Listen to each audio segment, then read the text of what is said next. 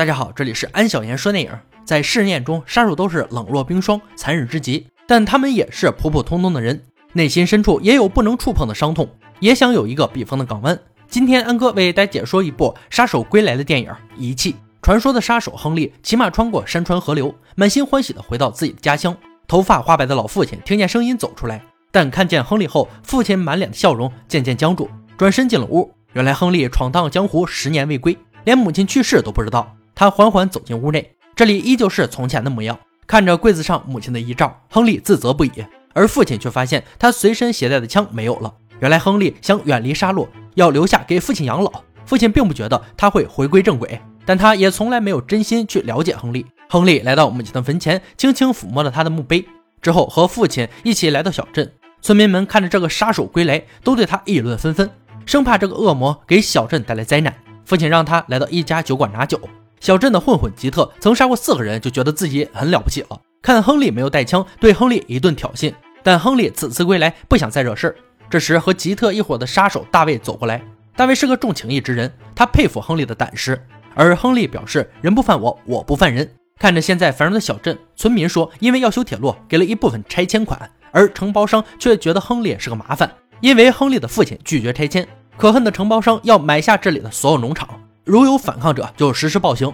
晚上，爸爸问他为何回来。面对一个杀人魔儿子，父亲觉得他给自己丢脸，但亨利只想回家而已。他没有反驳，只有把心酸和委屈咽到肚子里。第二天，亨利的初恋女友玛丽特意来找他，两人曾是青梅竹马的恋人。因为亨利参加战争后未归，便断了联系。得知玛丽已经身为人妻，亨利心中万般不舍，却只能祝她幸福。这天，亨利来到镇上采购。却看见吉特无缘无故殴打一个村民。看着吉特嚣张的样子，亨利不想惹事，只想带走被打的人，这让吉特心里有些不爽的离开。晚上吃饭，父亲看出亨利心情不好，亨利还在为白天的事耿耿于怀，而父亲则告诉他向上帝祈祷，一切都变好。亨利想着忍气吞声的村民，他不知道上帝的存在有何意义，这激怒了父亲，说他死性不改。两人激烈的争吵起来。第二天，大卫等人来到被打人家，原来是因为不想卖掉农场才被暴打。大卫心平气和地和村民谈判，就在村民快要被大卫感化时，身后的混混一枪打死村民，这让大卫气愤不已，回手打死开枪者。吉特很是不屑，但也不敢嚣张。事后，村民们想要雇佣枪手保护大家，亨利正是不二人选。但是父亲不想让亨利卷入其中，直接拒绝了这个提议。而大卫的优柔寡断引起了麦克的不满，于是把任务交给了吉特做，让大卫依旧做他的合约枪手。因为亨利早晚会重出江湖，而大卫和亨利不分高下。另一边，亨利正在收拾场地，他要给母亲建造花园，完成母亲的遗愿。而父亲觉得他是在缓解自己的罪恶和怒火，因为父亲的偏心让亨利很是心酸。父亲只在乎曾经意外死去的弟弟，还把一切都归咎于亨利身上。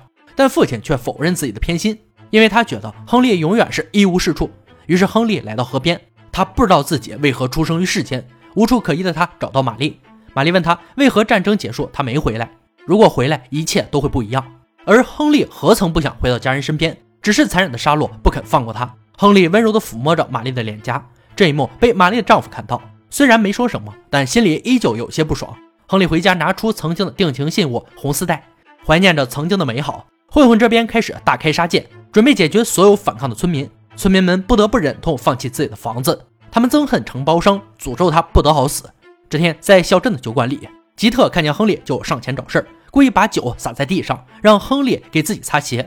亨利不想父亲担心，便抛开尊严和面子，跪在地上轻轻擦拭吉特的鞋。父亲只能忍气吞声地看着。面对吉特的恶语相向，亨利起身想要离开，但吉特却变本加厉，拦住亨利，对他暴打。之后又拖到室外一顿残忍的欺凌。村民们眼睁睁看着，却没人敢制止。而玛丽和丈夫也看见这一幕，玛丽不顾丈夫的反对，跑上前扶起亨利，坐上马车一起离开。气愤的丈夫则来到酒馆喝酒，开发商上前一顿添油加醋，趁机让他卖掉房子，远离亨利。而懦弱的丈夫竟然同意了。几天后，大卫以朋友的身份来探望亨利，两人曾经是战场上对手，但也都互相敬佩。看着满脸伤痕的亨利，大卫觉得他不可能一直忍下去，但不希望两人以后的对决。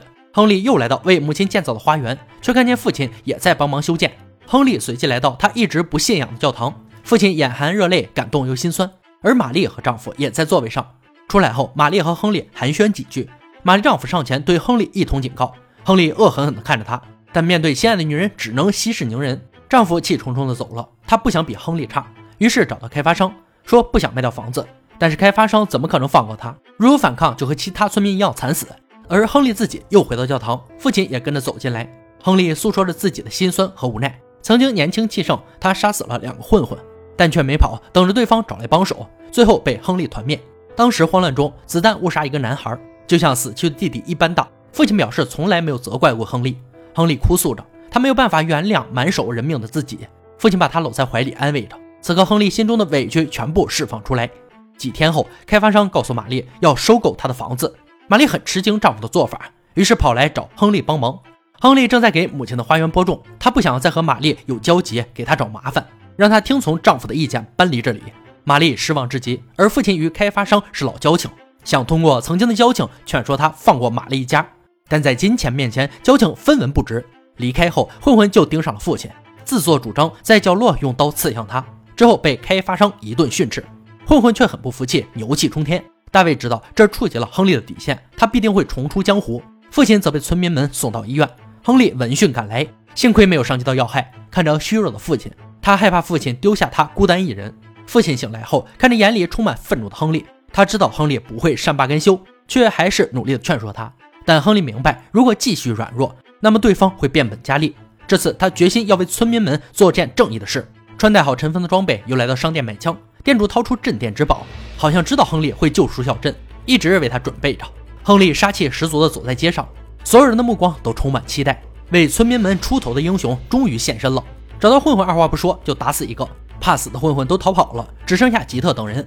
激烈的枪战展开，亨利躲进柜台里，通过枪眼射杀一个又一个。